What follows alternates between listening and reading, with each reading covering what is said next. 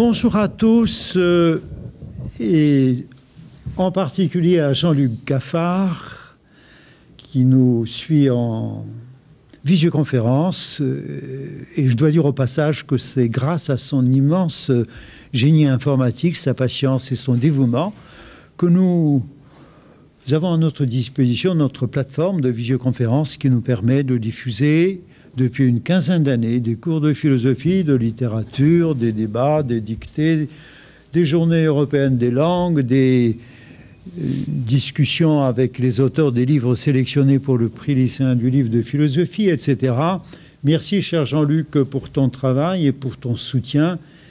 Je suis très heureux de saluer au nom de nous tous ici à Sèvres nos partenaires des lycées français à Madrid, à Varsovie, à Beyrouth, à Vienne, à Banska Bystrica et peut-être d'autres qui nous suivent en mode de simples spectateurs. Nous abordons la deuxième partie de ce programme proposé par M. Jean-Pierre Collignon qui consiste à notre façon à célébrer, à fêter la langue française et la francophonie à partir d'une dictée que vous avez proposée tout à l'heure, dont nous ferons un corrigé très précis à partir de 15h30. Mais auparavant, peut-être deux petits moments différents. Le premier, je donne la parole à chacun des établissements participants pour nous dire en quelques mots, euh, voilà, qui ils sont, ce qu'ils font, comment ça se passe euh, chez eux, pourquoi ont-ils euh, choisi de participer à cet événement, les uns et les autres. Par qui dois-je commencer? Peut-être par le lycée français de Varsovie. J'ai un petit faible pour cette jeunesse là-bas, à Varsovie. Voulez-vous nous dire un petit mot? Pourquoi êtes-vous avec nous ce matin et qui êtes-vous? Bonjour à tous. On est toujours en direct à Varsovie. Tout va bien. La dictée s'est bien passée. On a bien mangé. Et maintenant, on regagne nos places. Donc, on vous rend l'antenne. Vous dire Pourquoi j'ai choisi de faire la dictée? Excusez-moi, il n'y avait pas assez de son. On n'a pas entendu. Euh, j'ai choisi de faire la dictée parce que je voulais voir ce que je valais en dictée peut-être. Et voilà. Donc, euh, je ne sais pas ce que pensent les autres. Donc, euh, bah, bon après-midi à tous. Merci au lycée euh, de Varsovie, lycée français de Varsovie. Peut-être un mot à Vienne, si vous voulez bien. Donc, bonjour de nouveau. Nous allons vous présenter un peu le lycée français de Vienne. Donc, après, je vais passer la parole à mon copain Emilio qui va vous présenter un peu l'orthographe allemande et les différences entre l'orthographe allemande et française. Euh, donc le lycée accueille environ 1900 élèves euh, d'une cinquantaine de nationalités différentes et elle accueille les élèves de la classe de petite section jusqu'à la deuxième année de classe de préparation euh, aux grandes écoles de commerce. le lycée a été créé en 1946 par un général Bétouard au début pour les enfants des familles françaises, des troupes françaises après la guerre au Tyrol. Voilà, maintenant, tu, peux présenter Vienne. Oui, euh, notre lycée se situe au 9e arrondissement de Vienne, très proche de la ville, euh, ville, ville historique, entourée par le Ring, sur lequel se trouve le fameux opéra, le Staatsoper. C'est ouais, un bâtiment très connu à Vienne et aussi au monde. Oui, il y a, en Autriche, il y a d'environ 9 millions d'habitants. Oui. Et dans, dans, le tiers vit à Vienne et sa périphérie sur les rives du Danube. Oui, et Vienne se situe dans le nord et est de l'Autriche. Ok, et maintenant Emilio, il va vous présenter un peu la grammaire euh, allemande et les différences entre. Euh, donc bonjour. Euh, je vais comparer un peu la grammaire française avec la grammaire allemande. Euh, je suis pas sûr si on. Euh, l'orthographe, pardon. Euh, non, la grammaire. Orthographe. Donc, euh, on ne voit pas vraiment euh, l'affiche ici, mais c'est un peu. Dans, en, en, français, nous trouvons la virgule après un complément circonstanciel au début de phrase. Donc, par exemple, demain, dans la matinée, virgule, vous participerez au concours de dictée. Et en allemand, euh, il n'y a pas de virgule en allemand dans ce cas, mais l'inversion, donc euh, car le verbe conjugué occupe toujours la deuxième place. Donc, euh, traduit en, allemand, ce serait morgen Vormittag nehmt, c'est le verbe, nehmt ihr am Diktatwettbewerb teil. Euh, et pour le deuxième exemple, où on va comparer l'orthographe française avec l'allemande, il y a quelques mots français ou d'origine latine qui se retrouvent dans la langue allemande avec une orthographe différente. Euh, par exemple, euh, en français, la cravate, et en allemand, ça s'appelle die Krawatte, euh, qui a un autre, un autre, une, une particu- particularité, par exemple la double consonne en T, et, et le K qui change. Euh, oui. Merci beaucoup. Merci de nous avoir écoutés et si vous venez à Vienne, mangez du schnitzel. Merci beaucoup. Merci à vous, Dankeschön, comme on dit. Et à bientôt. hein. On compte sur vous à Vienne. Euh, Je me tourne maintenant vers euh, le lycée français international élite à Beyrouth pour savoir un peu ce qu'ils sont, pourquoi ont-ils décidé de participer à cette manifestation francophone, peut-être quelques réflexions aussi sur la francophonie à l'occasion. L'antenne est donc à vous à Beyrouth, si vous voulez bien. D'accord, allons-y. Bonjour. Euh, on a bien aimé l'expérience l'année passée pour la dictée. C'est Alors, pour ça qu'on est revenu cette année. oui, euh, c'était amusant et c'est trop cool de- d'interagir avec les autres lycées dans d'autres pays. Euh, le cours de... Merci de nous avoir donné l'opportunité. oui. Bonne journée. Très bonne journée à vous et merci. Qu'en pensent nos élèves à Sèvres, s'il vous plaît? Pourquoi sont-ils là? Euh, Que représentent pour vous les unes et les autres euh, une semaine euh, choisie comme ça pour fêter la langue française.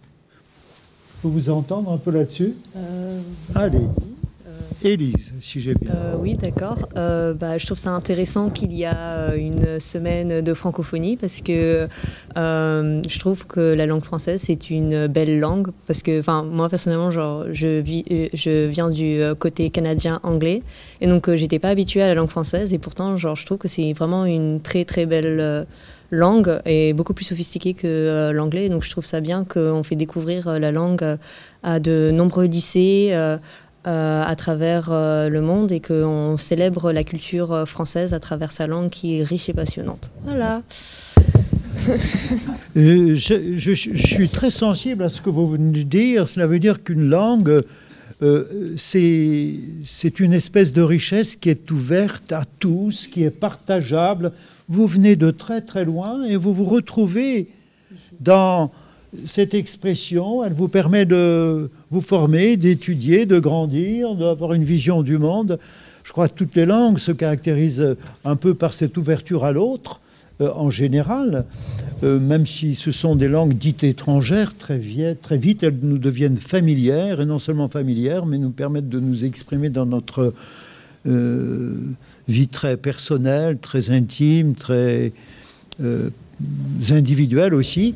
Euh, merci pour votre remarque. Peut-être y en a-t-il d'autres. Pourquoi avez-vous relevé ce défi de ah, célébrer la francophonie, la langue française, à travers ah, une dictée? Ah, c'est- rude, hein Une dictée. Pourquoi ne pas dire un diktat aussi? Allons-y voir. Monsieur Collignon nous dira tout à l'heure ce Oui, qu'il en pense. plusieurs choses à dire.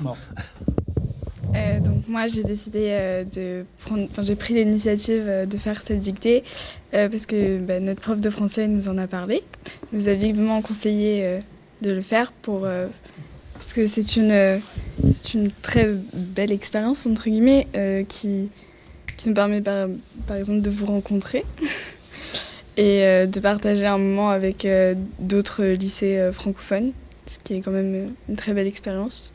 Du coup, euh, voilà.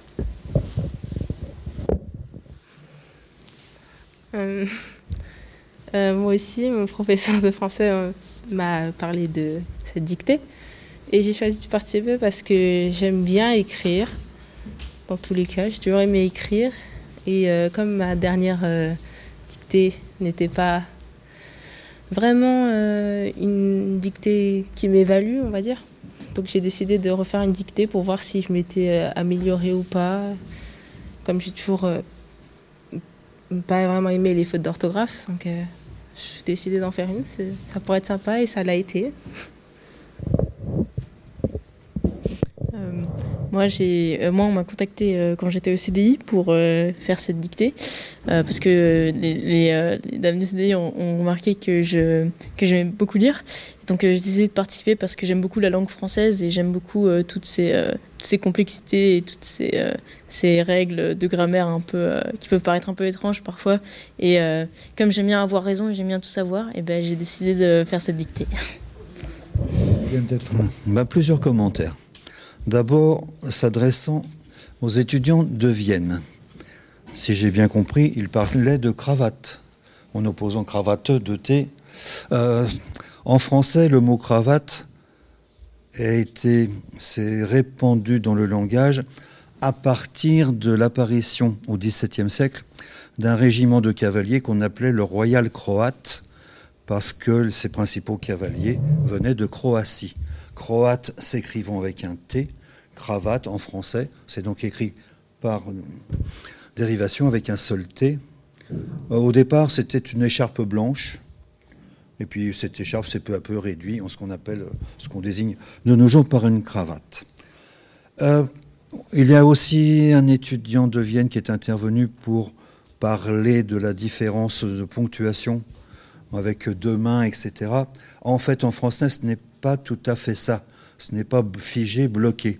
En français, il y a ce qu'on appelle l'ordre naturel des mots, l'ordre normal des mots, c'est-à-dire sujet, verbe, complément d'objet direct, complément d'objet indirect, et tout à la fin, les compléments circonstanciels.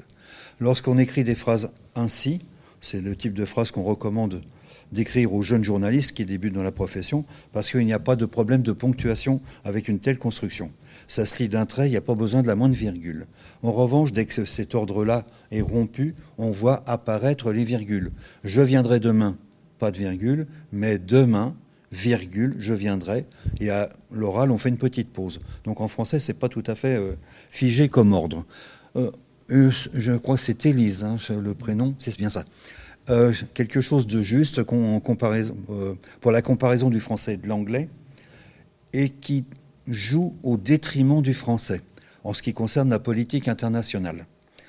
Le français a longtemps été la langue qui était utilisée par les diplomates et compagnie, et depuis malheureusement un certain temps, c'est l'anglais qui a pris le relais. Pourquoi? Tout simplement, effectivement, le français comporte, enfin, devrait comporter en principe beaucoup plus de vocabulaire et serait moins fruste que l'anglais. Seulement l'anglais, justement, en diplomatie. Et lorsque l'on signe des traités internationaux, avec son manque peut-être de finesse, permet de, pondre des textes, des traités ambigus qui permettent à chacun des dirigeants, des négociateurs, de revenir devant leur propre opinion publique en disant en quelque sorte j'ai gagné, j'ai gagné. Le texte est rédigé de telle façon que chacun peut tirer euh, son épingle du jeu, alors que le français serait trop précis et pourrait justement ne pas permettre cette euh, fourberie, ambiguïté, etc. Un ajout, si vous voulez. Euh, il ne faut pas croire sur parole, c'est une fake news, les personnes qui vous disent que l'orthographe n'a pas d'importance. si vous prenez par exemple les chaînes d'information dites informations en continu, qui sont un vivier incroyable pour trouver des bévues, des bourdes et des imbécilités. Récemment, dans une des incrustations de BFM TV, en gros, il y a eu Brexit, deux points, les entreprises françaises inquiètent, I-N-Q-I-E-T-E-N-T. Donc ça voulait dire que les entreprises françaises inquiétaient ou bien les Britanniques, parce qu'ils allaient prendre la place des entreprises britanniques, peut-être euh, phagocyter en Europe centrale ou en Europe euh, de l'Est des marchés obtenus par les Britanniques. Enfin, le verbe inquiéter. Et en fait, la véritable information, c'était Brexit, deux points, les entreprises françaises inquiètes sont inquiètes. Donc l'information était complètement déformée. Merci. Et sur euh, le rapprochement entre dictée et dictate, que diriez-vous? Tout simplement qu'il y a quelques siècles, une personne qui dictait un texte était appelée un dictateur. C'est vivant une langue. Hein Voilà, Euh, chers élèves, si vous voulez bien, il nous reste euh, quelques minutes pour jouer. Trois questions, jeux. Trois jeux. Vous pouvez donc vous manifester euh, en visioconférence. Donc, euh, si vous avez des réponses, je vous céderai la parole en premier. Et puis, bien entendu, ici à Sèvres, mais il faudra lever la main pour me dire que vous avez quelque chose à dire et être sur l'estrade. Voilà. Kevin, euh, qui assure la diffusion de ce programme, a la gentillesse de nous présenter la première question. Vous la lisez, on, la met- on va la mettre peut-être en image Oui. Voilà. Alors, alors, cette première question-jeu consiste à trouver une singularité. Alors, quelle singularité peut-on relever dans les vers suivants? Longtemps, par le sort chaoté, nous cesserons de végéter. De fureur, nous sommes hérissés, et, malgré notre air hébété, quelle est la singularité que l'on peut voir dans ces vers? Très bien. Je donne donc l'antenne au lycée français de Vienne qui semble avoir une réponse. Rebonjour alors. Euh, nous pensons que c'est peut-être que dans chaque vers, euh, il y a une lettre enfin, qui revient euh, souvent. Donc peut-être c'est ça la particularité. Vous, vous vouliez poser la question là? Oui, je demandais une précision. Quelle lettre alors? Donc c'était à notre avis une assonance euh, avec le son E qui revenait très souvent. Mais on avait aussi entendu le son euh, S aussi plusieurs fois. Donc un des deux peut-être. Est-ce qu'il y a une autre réponse à euh, la question posée Peut-être à Varsovie? Bonjour. Alors euh, nous on pense que euh, euh, je sais pas comment s'appelle cette ironie de style, mais certains mots euh, ont des euh, syllabes qui font penser à des lettres, comme par exemple KOT, le K, le O et le T. Ça pourrait être ça. Donc effectivement, bien vu, le dernier mot de chaque vers peut être exprimé en langage texto, c'est-à-dire phonétique, par des lettres. K, O, T, puis V, G et T, puis R, I, C, et enfin E, B, T. Félicitations aux élèves du lycée français de Varsovie. On les applaudit ici à. Sèvres. Deuxième question. Deuxième question, jeu. Quelle expression se cache dans le dingbat, c'est-à-dire un rébut sans dessin, suivant? Le mot dingbat est apparu en anglo-américain pour désigner des petits logos utilisés dans le domaine de l'imprimerie et dans le domaine de la publicité. Le mot a été repris par Michel Laclos, qui a longtemps tenu la rubrique des mots croisés dans le journal Le Figaro. Et donc aujourd'hui, c'est surtout connu comme équivalent de, rebut, de rébut sans dessin, c'est-à-dire qu'il y a seulement des lettres, des nombres ou des petits signes, mais il n'y a jamais de dessin. Euh, comme expression, j'ai trouvé euh, plus de peur que de mal parce que dans le dingbat, il y a cinq fois le mot peur et trois fois le mot mal. Donc euh, il y a plus de peur, entre guillemets, que de mal. Je passe la parole au lycée français de Varsovie, s'il vous plaît, puisqu'on a reçu un SMS. Ils étaient les premiers, c'est vrai. On vous écoute. Euh, ouais, non, il se trouve qu'on a trouvé en même temps euh, la réponse à, cette, euh, à ce rébut. Même peut-être avant, mais on a mis du temps à écrire. Mais on vous accorde ce point. Bravo pour votre sens de justice et d'équité. Euh, bravo, bravo. Donc la réponse était trouvée à Sèvres et à Varsovie en même temps, au même moment. Bravo. Allez, on rapproche un peu Sèvres de Varsovie et vice-versa. Passons maintenant, à moins qu'il y ait une autre réponse à Vienne. Souhaitez-vous dire un petit mot à Vienne? Allez-y. Oui, on l'avait trouvé, mais ouais.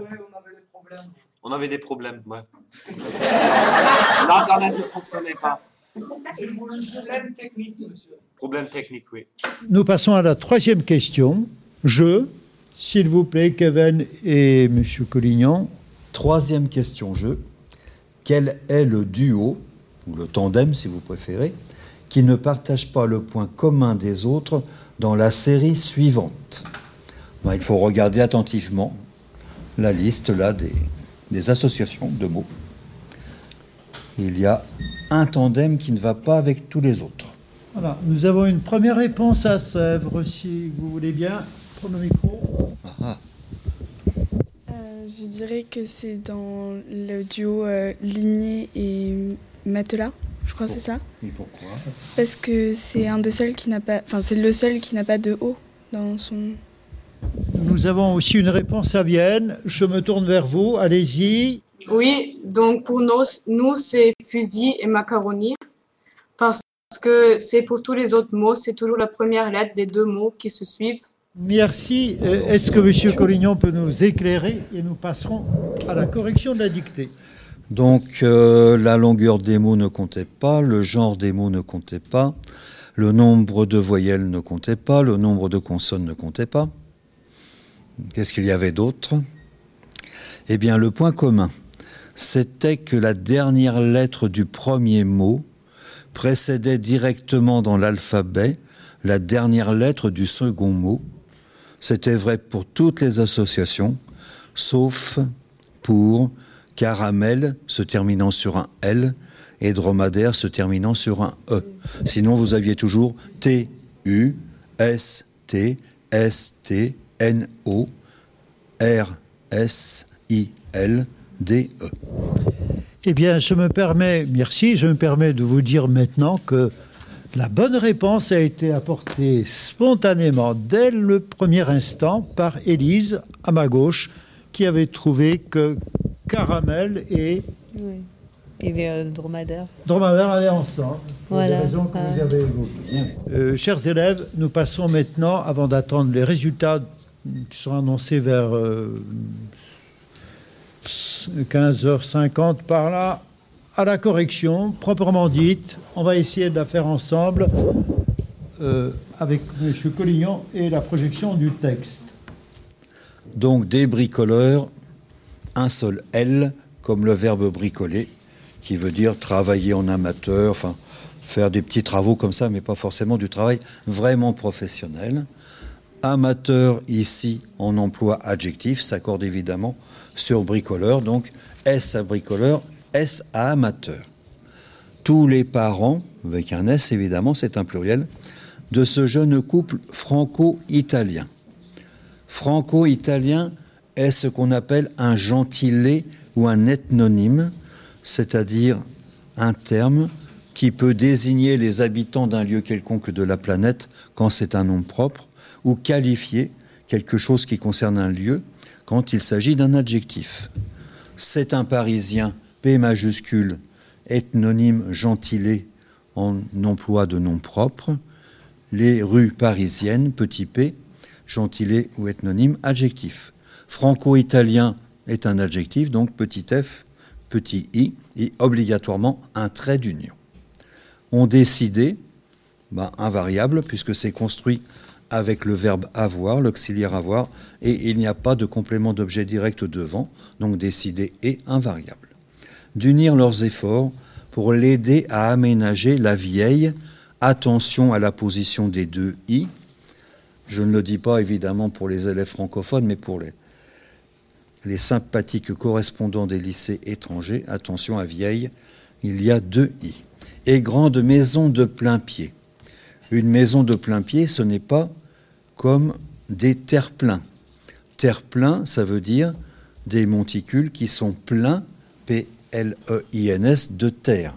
En revanche, là, il n'y a pas la notion de plein, mais de plat. Une maison de plein pied, elle est quasiment à la hauteur du sol lorsque l'on sort. C'est une maison qui est sans étage, donc plein cette fois, P-L-A-I-N, trait d'union obligatoire, et pied est figé au singulier. Que c'est que cela? C'est démonstratif CES. Jeunes mariés ont acheté. Attention, là cette fois, le participe passé doit s'accorder parce qu'il y a devant le verbe un complément d'objet direct, à savoir maison. Ces jeunes mariés ont acheté quoi? La réponse à la question quoi? Ces grandes maisons, c'est au déplacé devant. Donc on accorde, ont acheté eux. À quelques, on ne veut pas dire là, à plusieurs fois 50 kilomètres. Ici, il s'agit de l'adverbe quelque qui a la signification d'environ, à environ 50 km, donc pas de S à quelques. Alors attention à des bévues qui sont souvent commises lorsqu'on écrit. Puisque quelques veut dire environ, on ne peut pas dire à quelques 3 ou 4. Il faut que ça soit un nombre important, à quelques 500 km, et il faut que ça soit un nombre rond. Euh, il ne faut pas imiter euh, les imbécilités du ministère de l'Intérieur ou de la préfecture de police de Paris qui vont annoncer, lors de la dernière manifestation, il y avait quelques 23 412 manifestants, ce qui est une stupidité. Il faudrait dire, bien sûr, à quelques 20 000 manifestants. Kilomètres, bien, sûr, on accorde, avec la plupart, que la plupart soient employés seuls ou suivis d'un complément, on accorde toujours au pluriel euh, derrière. Donc ce sont et non pas c'est. La plupart ce sont, la plupart des ouvriers ce sont. Ensuite, nous avons un accord un peu compliqué peut-être avec le verbe proposer. On ne vous dit pas dans cette phrase que la plupart se sont proposés pour débarrasser la salle à manger. Mais là, ils ont proposé quoi à eux de venir. Il n'y a pas de COD, mais un COI, donc proposé et invariable. Tous les samedis matins, les noms de jours de la semaine sont des noms communs variables, donc un S à samedi. Mais en revanche, matin doit rester invariable parce que cela veut dire tous les samedis au matin, tous les samedis le matin. Et il n'y a pas de trait d'union. Mais si chacun fait preuve de bonne volonté, on ne peut pas dire que le savoir-faire. Savoir-faire est un mot composé, forgé à partir de quoi? De deux verbes à l'infinitif, donc forcément invariable avec un trait d'union. Soit d'un équivalent à. On ne vous disait pas équivalent de. Avec équivalent de, on aurait eu l'adjectif s'écrivant L-E-N-T avec équivalent à, c'est le participe présent, donc L-A-N-T, à celui des partisans professionnels de Zen. Par exemple, la sœur aînée, avec un accent circonflexe sur le i, qui remplace un s qui a disparu. Du mari, se flattant, deux T au verbe flatter, d'être une artiste, a voulu peindre en camailleux. Lorsque l'on fait un camailleux, que ce soit un tableau ou autre chose, on emploie une seule couleur, mais avec différentes nuances. Ça s'appelle un camailleux. C'est donc figé au singulier. Puis l'orthographe, vous l'avez sous les yeux. Bon. Bleu, s'accorde sur le mot masculin camailleux. Les murs et les portes-fenêtres. Dans porte-fenêtre, porte n'est pas une forme conjuguée du verbe porter qui serait invariable. Une porte-fenêtre avec un trait d'union, ça désigne quelque chose qui peut être à la fois utilisé comme porte, à la fois utilisé comme fenêtre si on n'ouvre que la moitié supérieure ou si l'on ouvre la totalité. C'est un mot composé formé de deux substantifs, application de la règle normale en français, double pluriel dans ce cas-là. De la salle à manger, il n'y a pas de trait d'union, ce n'est pas un mot composé, tout en renouvelant le rose bonbon. Vous avez dans l'ordre un adjectif de couleur rose, suivi d'un substantif qui précise la nuance c'est-à-dire le rose qui rappelle la couleur rose des bonbons, du bonbon. Donc jamais d'accord et jamais de trait d'union. Du vestibule, un seul L. Contigu, c'est au masculin, donc GU, alors qu'au féminin, on aurait, pour éviter qu'on prononce contigue, on écrirait la pièce contiguë, GU, tréma.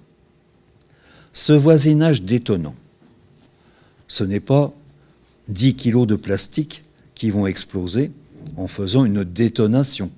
Ce n'est pas le verbe détonner avec un seul N, mais c'est le verbe détonner avec deux N qui veut dire que c'est peu harmonieux, que ça fait désordre, que c'est vraiment pas beau à voir. Donc là, c'est bien le détonner avec deux N. Fort peu harmonieux, a traumatisé à jamais le caniche, nom commun d'une race de chiens, donc pas de majuscule à caniche. Il n'y a pas de raison de mettre un trait d'union entre caniche et nain. Qui, depuis, refuse d'entrer dans ces deux pièces-là. Au passage, si on loue un deux pièces, si on habite un deux pièces, là ça devient un nom composé avec un trait d'union. Habiter un deux trait d'union pièce. Second exemple, un des cousins, curieusement porteur d'un monocle. Un monocle, c'est un verre unique qu'on coince à l'œil. Je vous a suggéré un variable, puisque construit avec l'auxiliaire avoir, il n'y a pas de COD devant, quoique, adverbe au sens de bien que. Donc quoique en un seul mot. C'est pas quoi que l'on dise. Non maçon avec une cédille, évidemment, ni plâtrier avec un accent circonflexe, puisque plâtre a un accent circonflexe. Et son idée a été acceptée avec enthousiasme de construire une cloison destinée à transformer en deux chambres le trop vaste salon donnant sur la partie du jardin, laquelle partie du jardin est dominée, non pas par des voitures, qu'est-ce qu'elles viendraient faire là, et comment des, voitures pourraient-elles surmonter, survoler un jardin Non. Normalement, c'est un jardin normal, bien français, avec des arbres, et donc ces arbres-là, ce sont des troènes, c'est-à-dire des arbres qui en gros font 3-4 mètres. Hein. Donc troènes avec un accent grave, et qui sont d'un vert foncé. Vert, adjectif vrai, adjectif simple de couleur, suivi d'un adjectif qualificatif qui précise la nuance, donc invariable, puisque ça c'est une ellipse pour dire les troènes qui sont d'un vert qui est foncé, invariable sans trait d'union. Malheureusement, l'homme, il n'a pas un ténia, il n'a pas un ver solitaire qui bouffe tout ce qu'il mange. Non, il a un monocle, un ver unique, donc un ver solitaire. N'a pas le compas dans l'œil, c'est-à-dire qu'il n'a pas le chic pour faire des estimations de distance, de mesure, etc. Euh, c'est une expression bien connue en français, ne pas avoir le compas dans l'œil et la paroi formée de briques superposées ressemble fortement à la colonne vertébrale d'une personne atteinte de scoliose. C'est un terme relativement connu en français quand même, parce que malheureusement, il y a beaucoup de gens atteints de scoliose, c'est-à-dire de déformation de la colonne vertébrale. Il y a la scoliose, il y a la syphose. Là, c'est encore plus compliqué, moins connu. Scoliose, euh, bon, c'est une chose qui, était assez souvent euh, repérée par les médecins scolaires. Maintenant, je crois que c'est quelque chose qui a disparu quand même. Le mal étant fait, on a décidé de s'accommoder de ces deux M, de cette singularité qui, depuis, est présentée par la famille comme étant une manifestation volontaire, préméditée, d'un art, c'est un nom commun, petit a, architectural novateur. Et voilà, c'est fini. Et vous avez déjà une idée peut-être du nombre de fautes. Merci beaucoup. J'invite maintenant Madame euh, Carole Brunet à nous rejoindre sur euh, l'estrade. Sur ma gauche, il y a une place pour euh, proclamer le résultat. Bonjour. Alors, je, nous avons classé un prix par, par catégorie. Donc, les secondes alors, avec 14 euh, euh, fautes et demie pour Lorena Zanella. Qui est où? Tu peux venir Ensuite, en première, avec 5 fautes et demie, Maya Loupi. Bravo. Et en terminale, Manon Filiosa avec 14 fautes. Je crois qu'elle n'est pas là. Elle est partie. Nous avons en deuxième position le lycée français de Vienne. Madame Brunet, voulez-vous annoncer le résultat très précisément et puis on leur donnera la parole Alors c'est une classe de seconde. Arthur Bouillet avec 7 fautes, Agnès Peyer avec 10 fautes et demie et Léo Ramos avec 14 fautes. Donc ont été récompensés les trois premiers. Nous les applaudissons ici à Merci beaucoup. Euh, nous sommes contents d'avoir participé et d'avoir réussi à avoir eu un, bon score. Merci beaucoup euh, pour la dictée. C'était très intéressant et très enrichissant. Félicitations aux élèves du lycée français de Vienne. Euh, J'annonce aussi par la même occasion les résultats qui sont à Varsovie. Nous avons le classement à Varsovie, pardon pour l'accent. Allez, on va vous écouter à Varsovie, on vous donne l'antenne. Donc à Varsovie, nous avons euh, avec 9 fautes euh, Natalia Duretz en première aile.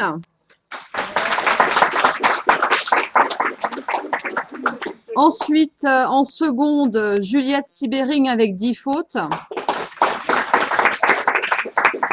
Et nous avons des candidats ex avec 11 fautes. Alors en terminale scientifique, Damian Profite. Euh, en première scientifique, euh, Alexandra Wojcik. Et en terminale scientifique, Margojata Kruczkowska. Merci. Bravo aux élèves du lycée français de Varsovie. Madame Brunet, il nous reste les résultats maintenant du lycée français international élite, qui est lauréat de cette dictée. Alors, Ney Haïdar avec 10 fautes, Majida Alaoui avec 22 fautes et demie, Sarah Bagdadi avec 23 fautes. Bravo. Bravo, félicitations. J'invite euh, tous les collègues qui ont suivi notre programme euh, donc en direct, en mode acteur et même en mode spectateur. J'invite donc les collègues à nous envoyer par courrier électronique la liste précise de leurs participants, s'ils le souhaitent, pour être publiée sur notre page internet. Je voudrais également connaître leurs adresses réciproques, car M. Collignon a réservé quelques belles surprises aux lauréats. Euh, je vous laisse le soin de préciser en grande ligne ce qu'ils mériteront euh, de votre part comme reconnaissance. Bien, eh bien, tout simplement, les lauréats recevront des exemplaires de la revue Défense de la langue française et aussi pour certains des abonnements d'un an à cette revue. Je reçois les résultats du lycée français de Madrid. 11 fautes pour Azilis Boukas en terminale, 12 et demi pour Arnaud Guilaine, si j'ai bien lu, en terminale, 12 et demi également pour Francisco Lovaco euh, en troisième position. Félicitations aux élèves. Ne manquez pas de nous adresser votre euh, liste complète par mail avec l'adresse de l'établissement pour que nous puissions vous communiquer les prix euh, apportés par M. Collignon. Me reste à remercier très chaleureusement toute l'équipe pédagogique qui a encadré la préparation de ce programme, les élèves qui ont participé et bien entendu M. Jean-Pierre Collignon. Je vous demande à tous de l'applaudir, de le remercier de sa présence parmi nous, ainsi que Kevin Acuerec qui m'a permis de diffuser ce programme en visioconférence, sans oublier Jean-Luc Gaffard qui nous prête sa bonne interface euh, pour le direct. Eh bien, la semaine prochaine, euh, nous n'aurons pas de programme particulier, mais si vous souhaitez nous suivre dans une quinzaine de jours, je vous invite à consulter notre programme en ligne. Merci à tous, bonne fin de journée et vive la langue française et la francophonie.